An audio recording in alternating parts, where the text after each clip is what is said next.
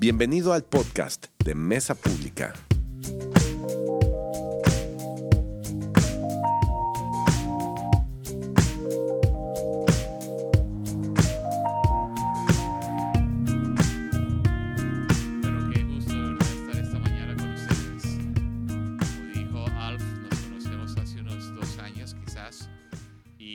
Si él se sintió, se sintió cuidado, yo me sentí con Alf conectado. Yo, Loristela le está conociendo hoy y Alice, yo estoy conociéndola hoy, pero le he hablado mucho de Alf, de su ministerio, de lo que está haciendo acá.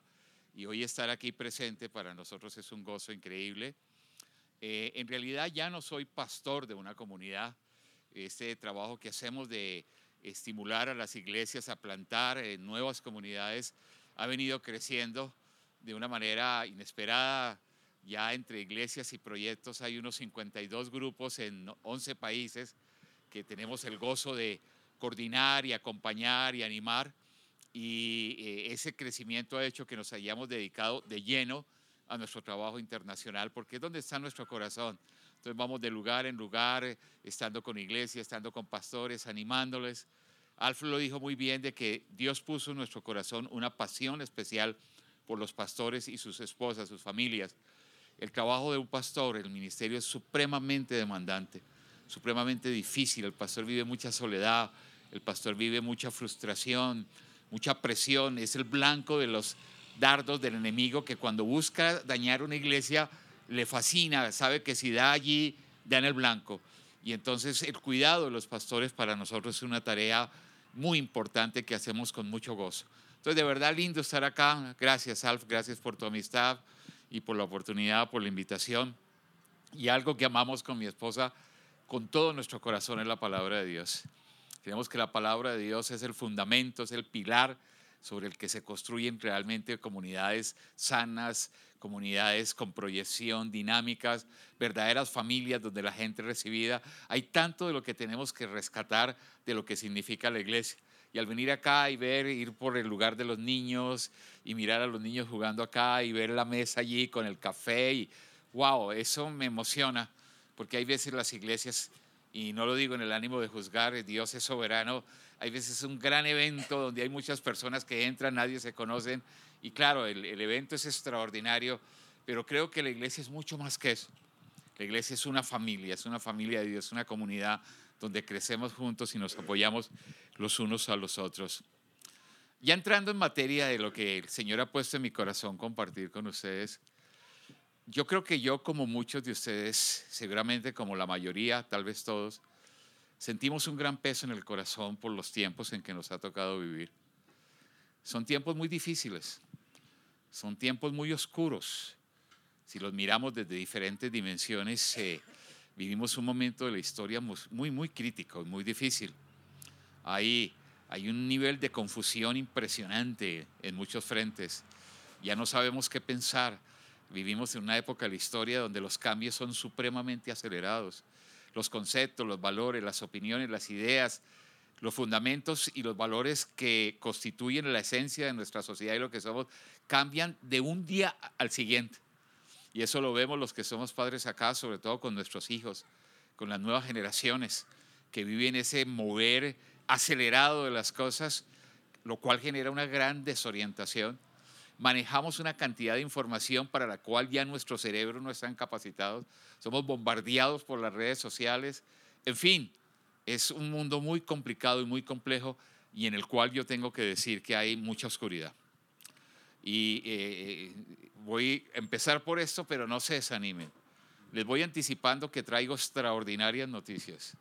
Y lo digo así porque, claro, uno podría caer en el fatalismo. Viviendo en el mundo en que vivimos, uno cae a veces en un derrotismo, en un fatalismo. Wow, no hay esperanza. Mire lo que vivimos, dónde está la verdad, a quién le creemos, en qué hemos puesto nuestra esperanza, qué de nuestros hijos. ¿no? Hoy en día, los padres de nuestra época.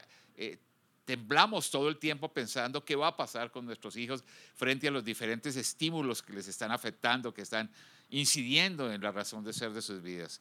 Y eso, vuelvo y lo digo, nos puede caer, llevar a un tremendo derrotismo. Pero yo hoy traigo buenas noticias. Si ustedes me aguantan hasta la segunda parte, mientras que hago un recuento de algunas de las cosas que estamos viviendo, ¿no es cierto? Hay algunos frentes que a mí me llaman la atención. Uno es que vivimos en un mundo de muerte y de tremenda violencia en todas sus manifestaciones. Vemos violencia entre las naciones, Ucrania, ¿hace cuánto Europa no veía una guerra en su suelo de esas características? Y el mundo involucrado, Europa eh, se acerca quizás al invierno más difícil y más trágico de su historia y más frío, ¿no es cierto? Y lógicamente con el efecto de la guerra se afectan los, los costos de la energía, que a la final afecta todo, que ha generado una tremenda inflación. Los que puedan saber aquí de economía, estamos viviendo unos índices de inflación increíbles con un aumento en los costos de la vida, con una disminución en la capacidad adquisitiva que tiene la gente con sus salarios de comprar y proveer para sus necesidades primarias. Pero es el resultado de un mundo de violencia entre las naciones, pero un mundo de violencia en las calles, ¿verdad?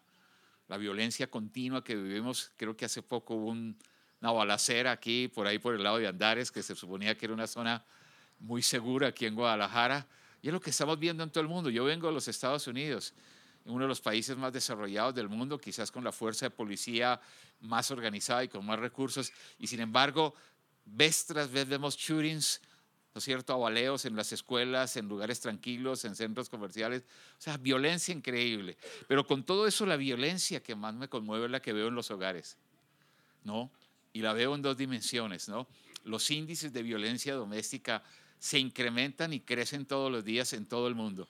Y no solo, alguien podría decir que es lo que ocurre en los países desarrollados, subdesarrollados, pero sin embargo países como Italia, como España, Francia, en Europa, tienen índices altísimos de violencia doméstica. Y aún lo que más me preocupa es la violencia con la que muchas veces alimentamos nuestras mentes y nuestros corazones. Eh, cuando yo veo eh, la televisión, y no crea que ustedes tienen enfrente hoy a uno de esos fanáticos que dicen que tienen que ir a la casa y botar sus aparatos de televisión al río y cosas de ese estilo, no, de ninguna manera. Pero sí me sorprendo hay veces de la cantidad de violencia que estamos consumiendo en nuestras vidas y que consumen nuestros hijos. El otro día, hace años ya, algún vendedor, estaba yo en algún mall de estos y estaba en plan de comprarme un televisor o algo así. Y el vendedor vino y me dijo, y entre las cosas que me llamó su atención fue, me dijo, esta televisión es extraordinario. Ya ustedes se van a dar cuenta que eso fue hace años, porque me dijo, mira, este tiene un control acá, y usted se lo coloca y usted controla lo que sus hijos ven en la televisión. Yo me quedé pensando, le dije, me parece increíble, pero ¿dónde encuentro, no sé si usted tenga un televisor que me ayude a ver cómo controlo lo que yo veo, no lo que ven mis hijos? Yo quisiera un televisor con control para los adultos, porque es tanta la basura, la violencia que hemos admitido en nuestros hogares. A la sala de nuestros hogares, nuestro lugar más íntimo, invitamos los asesinos más despiodados, la violencia institucional más increíble que nos podemos imaginar.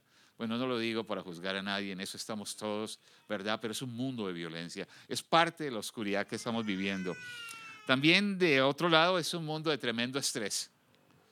No sé si aquí hay alguien que haya luchado alguna vez con el estrés. Es un chiste, ¿no?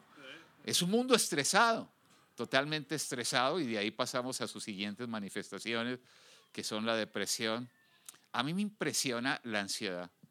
La ansiedad se ha vuelto una epidemia, total epidemia, peor que el COVID. ¿no? Cuando tú hablas, tenemos el privilegio con mi esposa de viajar de lugar en lugar, no importa si es Europa, si es Italia, España, donde estemos, donde sean los Estados Unidos, en Sudamérica, los las crisis de ansiedad que estamos viviendo las personas es increíble y no la vivimos solamente los adultos, sino que nuestros niños ya sufren de estrés, ya sufren de ansiedad, ¿no? Ya los psicólogos, los pedagogos, psicólogos son una modalidad tremenda porque los niños necesitan un acompañamiento psicológico especial. Un mundo estresado, un mundo deprimido, tremendos desórdenes del sueño. Esa es una de las cosas que me preocupa del COVID, ¿no? En el COVID muchas personas estando recluidas, ¿no? En nuestros hogares cambiaron totalmente, eh, alteraron nuestra forma del sueño y hoy en día son millones de personas las que están teniendo desórdenes del sueño, que es una pues de las realidades modernas, ansiedad y bueno, eso nos lleva hasta el suicidio. Y lo que es peor, el suicidio infantil que está siendo también una epidemia en cada lugar. Uy, no vuelvo a invitar a un pastor de esos que ya tenemos suficiente con la realidad y nos viene a decir toda esa cantidad de cosas en un domingo que venían a animarnos, ¿no? Pero bueno, les digo que es solo la introducción. Un mundo de divorcio, ya estoy por terminar, ¿no? Cuando llegamos al nivel de la familia, divorcio, separaciones, hijos abandonados, ¿no? Y con eso problemas de drogadicción, adicciones, todo lo que ustedes conocen en ese sentido, ¿no? Es tan corriente nuestra labor de pastor, muchas veces unos padres que nos dicen, ¿por qué hablas, no hablas con mi hijo, pastor, o con mi hija? Y muchas veces llega el hijo, hablamos con él y decimos, vete tú a la casa que tú estás bien, dile a tus papás que vuelvan, porque muchas veces es el producto de la crisis del matrimonio, la crisis de la familia que estamos viviendo, ¿no? Es un mundo de, de gran confusión, de dificultad en encontrar la verdad. Ya uno no sabe quién dice la verdad. Yo creo que el COVID fue un examen impresionante. ¿A quién le creías tú que estaba diciendo la verdad? Ni hablamos del mundo de la política, ¿no es cierto? ¿Quién está diciendo la verdad? Supremamente complicado. Hay un manejo de las redes sociales, de los medios de comunicaciones increíble. Ya estamos tratando de definir al ser humano, ¿no? Con todo esto de meta y todo lo que está llegando, ya no sabemos si somos unos medio robots o seres de tercera, cuarta, quinta dimensión por supuesto que hace tiempo que hemos vuelto a empezar a definir el género de los individuos, ustedes saben de eso, es un mundo de tremenda confusión, que concluiría yo que es un mundo de tremenda oscuridad. Ahora, ¿por qué me tomo ese trabajo en este momento? A riesgo de que ustedes me puedan juzgar como una persona pesimista, oscura, negativa. Yo tengo eh, en mi corazón la convicción que si tú y yo estamos enfermos, lo primero que necesitamos es un buen diagnóstico. Necesitamos de un médico que nos diga la verdad, que nos diga cuál es la enfermedad que tenemos, porque sin un buen diagnóstico es imposible tener un buen tratamiento. No hay nada cuando nos, estamos enfermos que nos cause más incertidumbre que precisamente desconocer realmente qué es lo que tenemos. Y hay veces hemos maquillado la realidad en que vivimos y aparentemente hay muchas cosas bonitas y las hay, por favor, las hay. Celebremos la familia, un buen encuentro, unas buenas vacaciones, logros en el trabajo, logros en el estudio, tantas cosas buenas por las que hay que celebrar, ¿verdad? Pero la realidad es que vivimos en un mundo tremendo de oscuridad que tenemos que evaluarlo, reconocerlo, colocarlo en su justo lugar y entonces sí ver qué ah, eh, correctivos y qué soluciones podemos aplicar. Pero déjenme ir a lo que dije hace un momento. Yo les traigo muy buenas noticias. Lo que he hecho ahora es simplemente hacer ese diagnóstico para que podamos partir de un acercamiento realista al mundo y a las circunstancias que vivimos como individuos. Les traigo grandes noticias y no sé cuántos de ustedes saben, pero el significado de la palabra griega evangelio, y ahí ya podemos empezar a hablar un poco en términos un tanto religiosos, o sea, cuando a mí no me gusta tanto la religión y ya les voy a contar por qué, pero un término religioso que todos hemos conocido quizás desde niños es la palabra evangelio. Y la palabra evangelio significa grandes noticias, noticias extraordinarias, únicas noticias, sin igual clase, de noticias. Y eso es lo que vengo a compartir con ustedes en esta mañana. Hay dos cartas en la Biblia, y voy a referirme a un versículo, una de ellas, que eh, se conocen como las cartas o las epístolas, es otra forma de decir, a, las, a los corintios. Y es a una iglesia que está ubicada en una ciudad que se llama Corinto, una ciudad ubicada en el sur de lo que hoy es Grecia.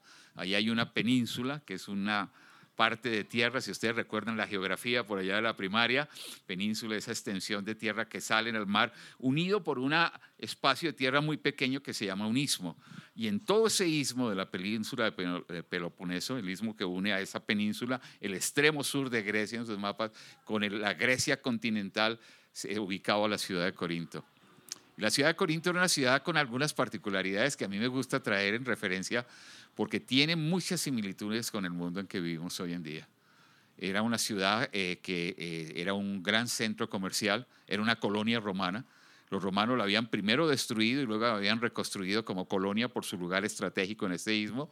Las caravanas o los barcos que venían trayendo las materias primas, las grandes especies de Oriente, de la India, la China, cuando llegaban al Mediterráneo tenían que enfrentar muchas de las dificultades que habían allí por la navegación, los piratas, no habían radares, GPS, entonces las tormentas.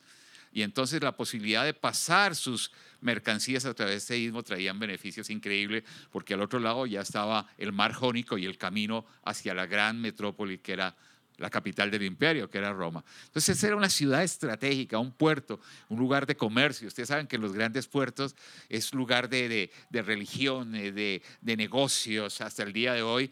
Y por lo tanto era una ciudad con un extraordinario dinamismo, pero tenía también una característica. era una ciudad que vivía una impresionante descomposición moral. Bueno, no solo eso, era una ciudad muy religiosa, los griegos de aquella época eran idólatras, veneraban diferentes divinidades. Los romanos además habían incorporado a su panteón divinidades que traían de todo el mundo para ser pluralista, como es el mundo de hoy en día, donde todos los caminos llevan a Roma, no importa lo que tú crees, si esa verdad te funciona a ti, está bien. Todo lo que estamos viviendo hoy era Corinto, ¿verdad? Y una gran descomposición moral, y no quiero cansarles con eso, eh, era tal que los griegos de aquella época acuñaron un verbo que era el verbo corintizar, que era sinónimo de fornicar. O sea, cuando se hablaba de Corinto, lo que la gente tenía en mente era promiscuidad, lujuria, etcétera, etcétera. Bueno, eso es parte todavía de las malas noticias, no hemos empezado con las buenas noticias. Pero las buenas noticias es que Pablo le escribe dos cartas, por lo menos, que están en nuestra Biblia a esta iglesia. Y en esas cartas trata muchísimo el tema del contraste entre la oscuridad y la luz. Y yo quiero leerles un versículo que está ahí eh, y bueno, antes en mi época yo ya no soy, no tengo 15 años, pero cuando empecé a predicar uno decía, abran sus Biblias. Y ahora uno tiene que decir, abran sus teléfonos, ¿no? A riesgo de que la gente esté viendo la Fórmula 1, el Mundial de Fútbol, ¿no? Pero bueno, ¿no? En sus teléfonos y si no, cuando lleguen a casa, solo quiero compartir un versículo muy precioso, pero en el cual hay unas palabras de tremenda esperanza, que es la segunda epístola a los Corintios, el capítulo 4, el versículo 6 que dice, dice de la siguiente forma, ¿no? Eh, si no lo tienen, no se preocupen, pero préstenme atención porque es un versículo supremamente hermoso.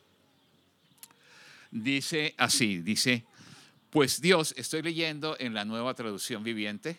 Ah, lo tenemos ahí, ¿no? Ah, qué bien. Dice, pues Dios, quien dijo que haya luz en la oscuridad, miren ustedes el tema de la luz y la oscuridad, que haya luz en la oscuridad, o sea que el medio que está tocando Pablo en esta frase es la oscuridad, pero Dios que dijo que haya luz en la oscuridad, primera afirmación. Segunda afirmación, hizo que esta luz brille en nuestro corazón, segunda información.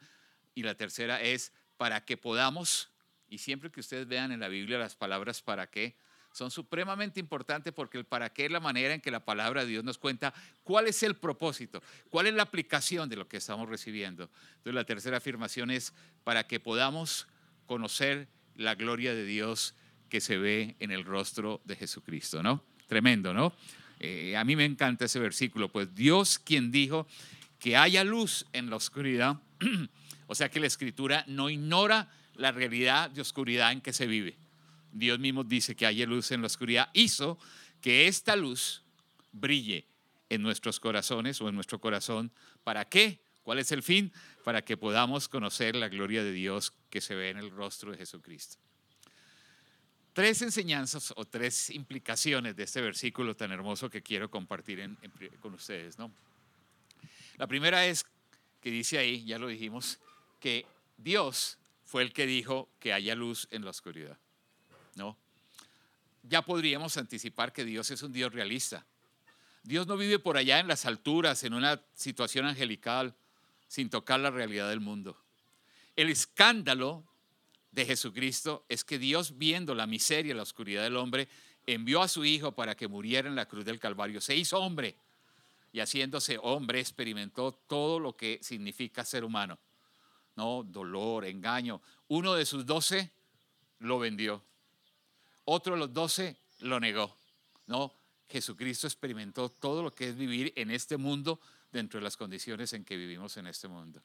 En otras palabras, ese Dios del que estamos hablando es un Dios realista, es un Dios que ha visto la oscuridad, pero es un Dios que no se suma al carro del derrotismo y del fatalismo de la oscuridad en que vivimos. Y aquí quiero decir algo de una manera muy categórica y con mucho cariño y respeto.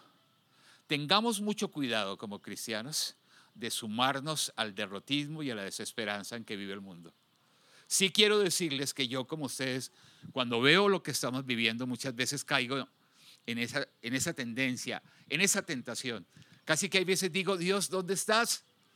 Como que los malos están ganando la batalla, como que tú nos abandonaste y estamos derrotados sin esperanza.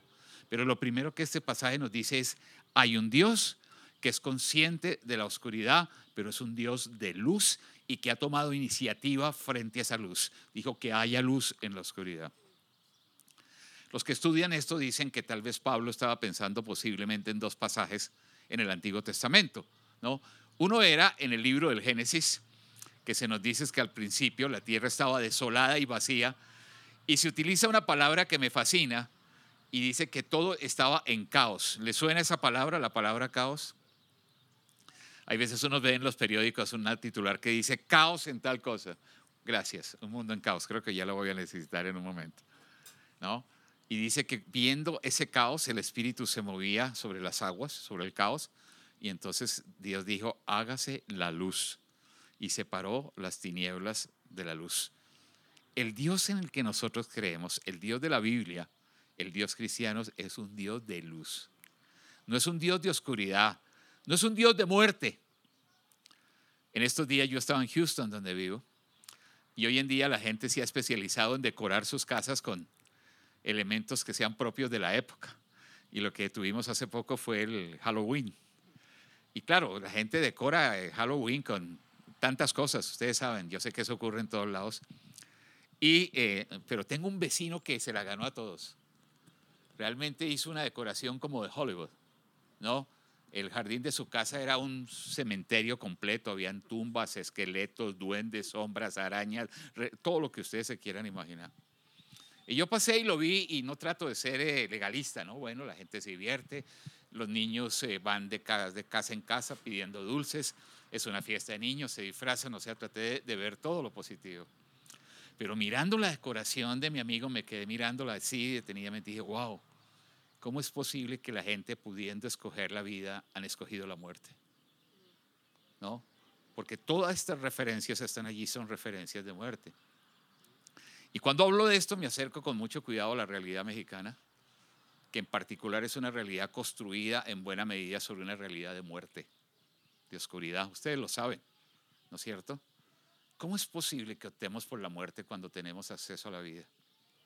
¿Cómo es posible que optemos por la oscuridad y todo lo que eso implica para nosotros, para nuestras vidas, para nuestros hijos, cuando deberíamos tener acceso a la vida y a la luz?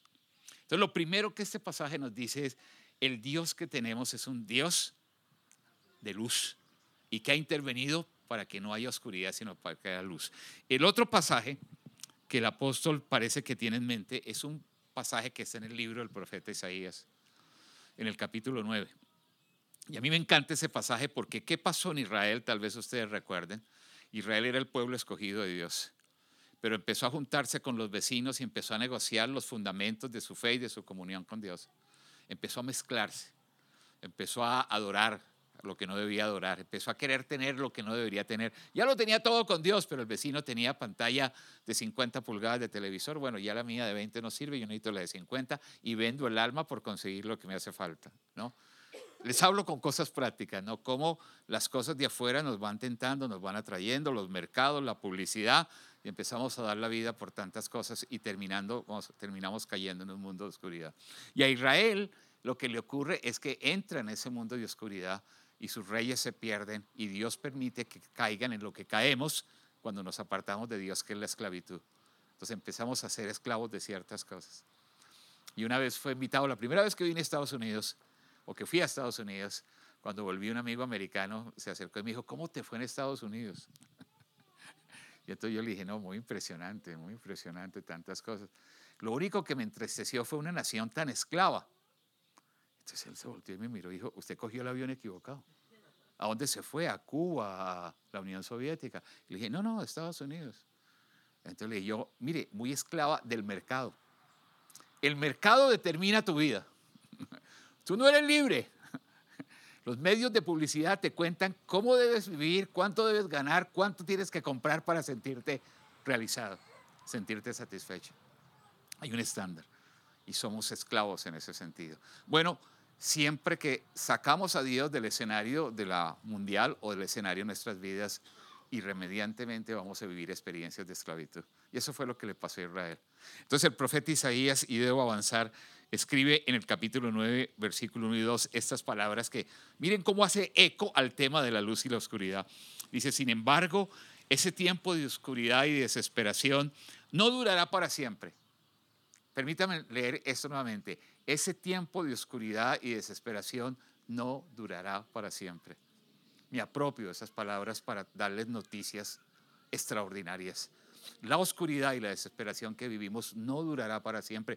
Hay un Dios de vida, hay un Dios de luz que sigue al control de la historia y que aparentemente parecerían que hay variables cuando el ser humano opta por la muerte, pero es, no es la realidad que se ha salido del control de Dios. Dice él, no durará para siempre. La tierra de Zabulón y Neftalí será humillada, sí, será humillada como producto de su conducta, pero habrá un tiempo en el futuro cuando Galilea de los gentiles que se encuentra junto al camino que va del Jordán al mar será llena de gloria. Escuchen esto, el pueblo que caminó en oscuridad verá una gran luz. Para aquellos que vivirán en una tierra de densa oscuridad, brillará una luz.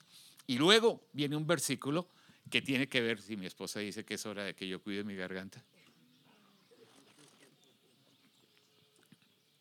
Dice, el versículo que sigue, que más adelante es tan conocido en esta época navideña, dice, pues nos ha nacido un niño, un hijo se nos ha dado, el gobierno descansará sobre sus hombros y será llamado consejero maravilloso, Dios poderoso, Padre eterno, príncipe de paz. Ustedes saben de quién habla, ¿no? De aquel que dijo, yo soy la luz del mundo, el que me sigue no andará en tinieblas. Entonces la primera cosa en ese pasaje es, hay un Dios de la luz que no ha perdido el control. Él ha dicho que haya luz en medio de la oscuridad. Pero luego la segunda cosa, y quiero ir rápidamente, porque me dicen que en esta iglesia, en esta comunidad, tienen un mecanismo que Alfa lo mueve ahí, cuando me paso el tiempo que me dio, salgo directo a la calle. sí, dice, y esta luz brillará en nuestro corazón.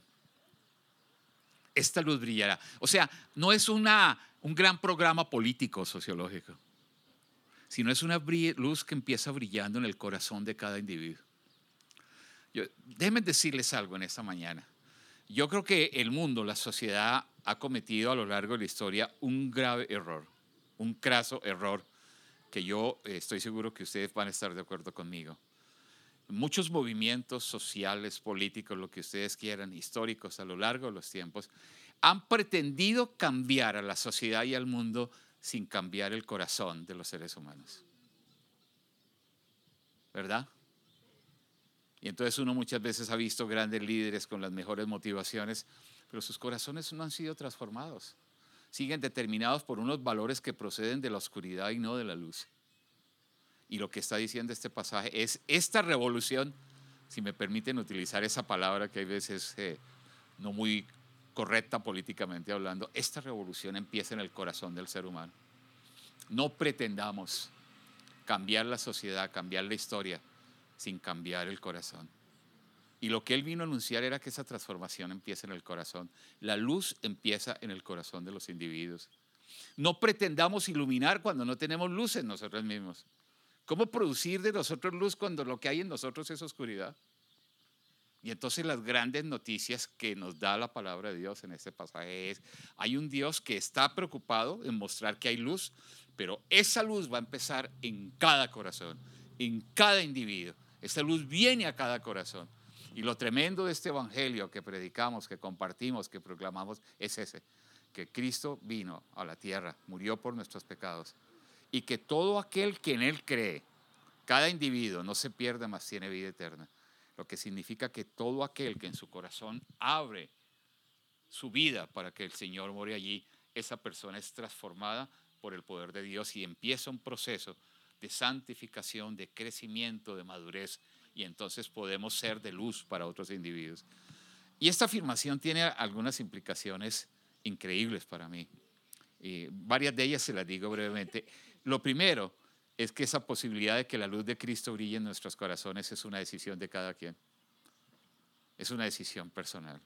Es algo que cada uno de nosotros mirando nuestra realidad, haciendo el diagnóstico de nosotros mismos, tenemos que llegar a, una decisión personal. A mí me encanta eso porque el Dios en el que yo creo no es un Dios que hace de nosotros títeres. ¿no? El gran juicio contra muchas de las religiones, muchos de los cultos religiosos, es que manipulan a la gente, que hacen de la gente títeres. No, lo que yo encuentro en el Evangelio es tu decisión. Yo morí por ti, pero tú sabrás, tú decides, o optas por la oscuridad o optas por la luz. Mi deseo es brillar en tu corazón, que tu vida sea transformada con mi presencia, pero es tu decisión personal. Y lo lindo de esa noticia es eso, que esa luz ha sido llevada para que brille en el corazón de cada individuo, de que nuestras vidas puedan ser transformadas. Y luego la última, la última parte del versículo con la que termino, y me evito así el mecanismo, eh, dice, ¿para qué? ¿Para qué? Y viene el para qué, ¿no?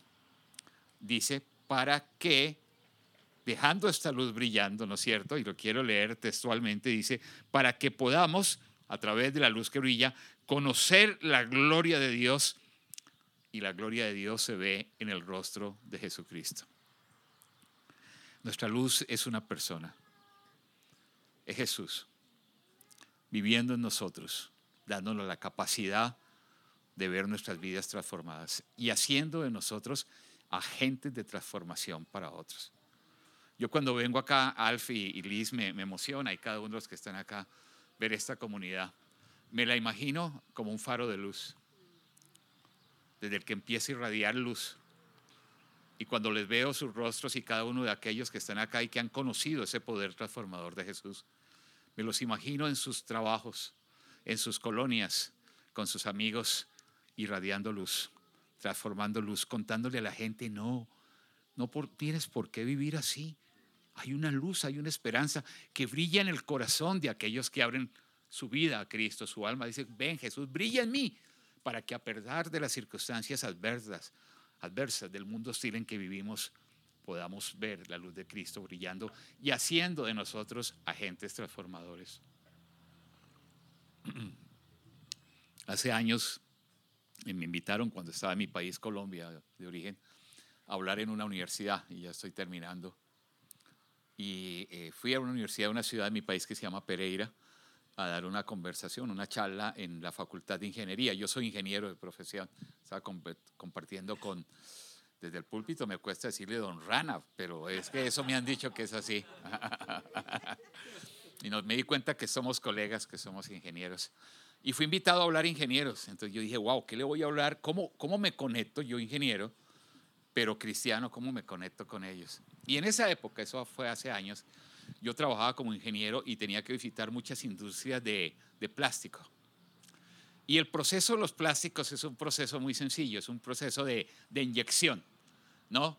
Donde se construye un molde y cualquier juguetico de esos de plástico que vemos o cualquier piecita se inyecta en ese molde plástico para que se produzcan piezas en, en serie, ¿no? Teniendo el molde, teniendo el material plástico, se inyecta este material caliente, luego se enfría y ya tenemos la figura, es tan sencillo como es.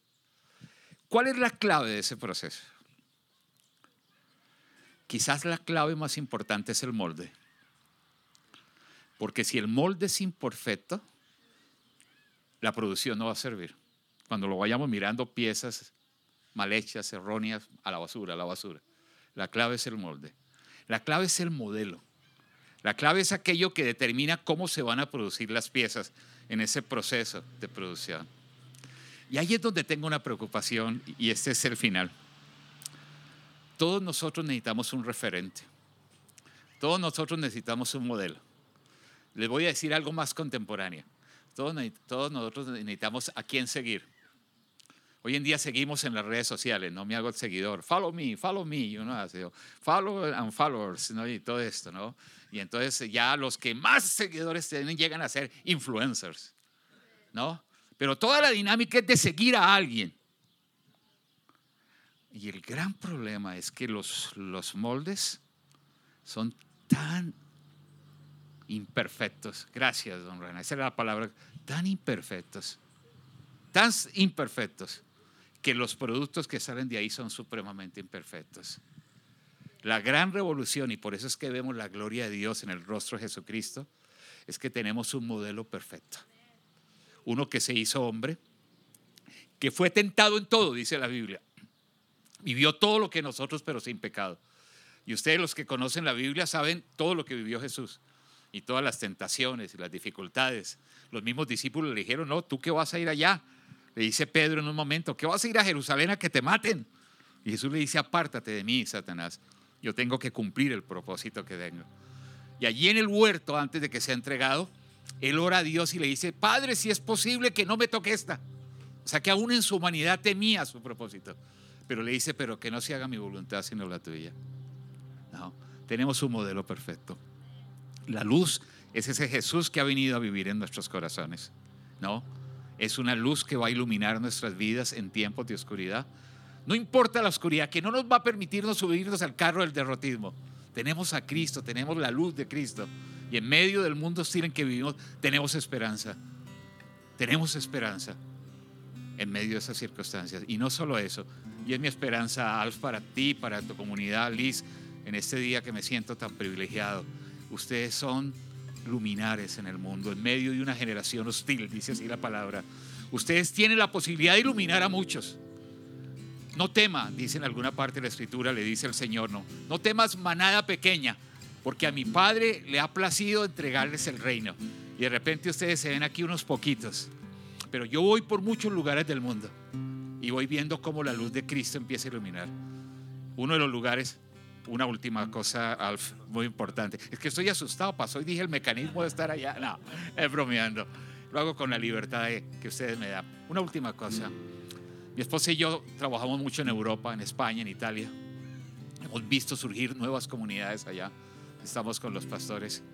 Y hace poco me llegó a mis manos un artículo escrito por un experto europeo que decía, el título era La extraordinaria reevangelización de Europa.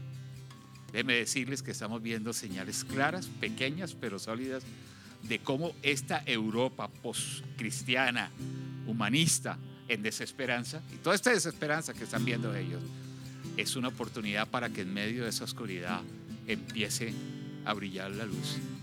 Leímos, esta oscuridad no permanecerá para siempre.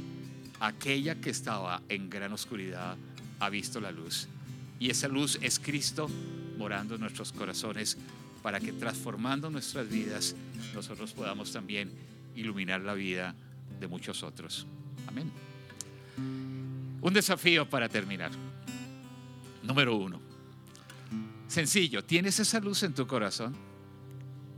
Es posible que tú estés en esta mañana acá y te guste este lugar eh, rico, mesa pública, y vengas y disfrutes. Pero en el fondo digas, no, yo no conozco a Cristo. Yo he oído hablar de Cristo. Sé algo de Cristo, pero tenerlo en mi corazón, que esa luz brille, quiero animarte a que hoy sea el día que le digas, Cristo, métete en mi corazón como leíamos en el versículo, ¿no? Esa luz brille en nuestro corazón, nos ilumine. Primer desafío. Y segundo desafío, ya lo dije. El desafío a que esta comunidad ilumine en este lugar de Guadalajara. Lo que hay allá afuera es oscuridad. Gracias a Dios por otras comunidades, no es la única.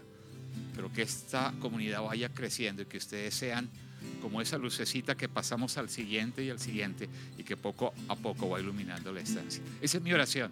Esa es mi pasión y mi privilegio de estar aquí esta mañana, al feliz. Estoy feliz de estar acá porque estoy frente a un faro de luz. Un faro de luz que Dios va a utilizar grandemente. ¿Me permiten orar con ustedes esta mañana para terminar?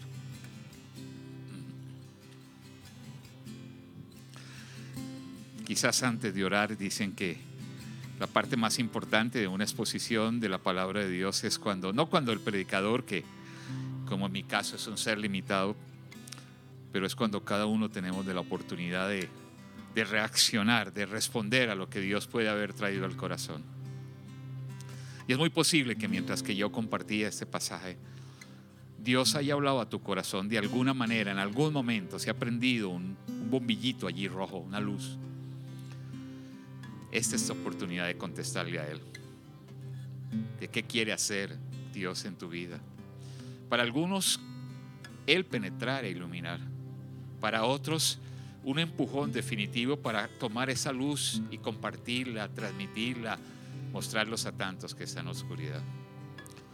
Porque allí en tu corazón, no por unos instantes, le respondes a Dios lo que Él con amor ha traído hoy al corazón a partir de su palabra.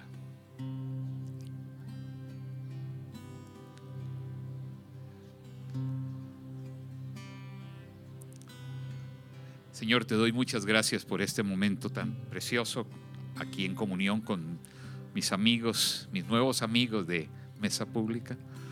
Te doy gracias por tu palabra y simplemente es posible que haya aquí alguien que nunca le ha abierto su corazón a Cristo. Si ese es tu caso, allá entre tu corazón, en silencio entre tú y el Señor, dile algo tan sencillo como este. Esto es simplemente un modelo. Dile, Señor, eh, sí, no te conozco, sé mucho de religión, pero tenerte a ti, que tu luz brille dentro de mí, no. Yo hoy entiendo que soy un pecador, que he vivido en, en un mundo de tinieblas, de oscuridad, de rebelión contra ti. Te pido perdón por ello y te pido, muy sencillamente, que tú entres en mí, me ilumines, orientes y guíes, ilumines mi camino de la vida en medio de tanta oscuridad y hagas de mí un agente de luz con el cual muchos puedan ser tocados. Señor, gracias por aquellos que pueden orar en esa dirección. Gracias por esta comunidad tan bella. Permite que Mesa Pública sea un tremendo faro de luz en medio de la oscuridad. Te doy gracias, Señor.